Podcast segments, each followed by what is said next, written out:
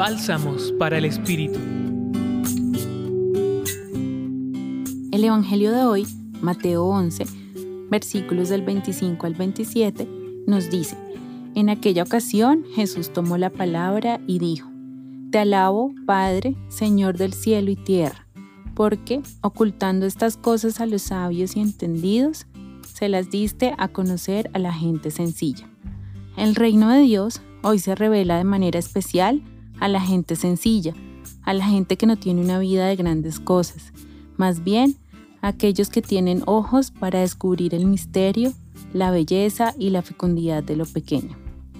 Los sencillos y humildes saben distinguir las señales de auxilio del que padece necesidad, seguramente porque ya han tenido que pasar por una situación similar. La gente sencilla suele saber que todos pasamos por horas difíciles en las que nada podemos y todo necesitamos. El mensaje de hoy nos hace ser conscientes del lenguaje de Jesús y del reino de Dios.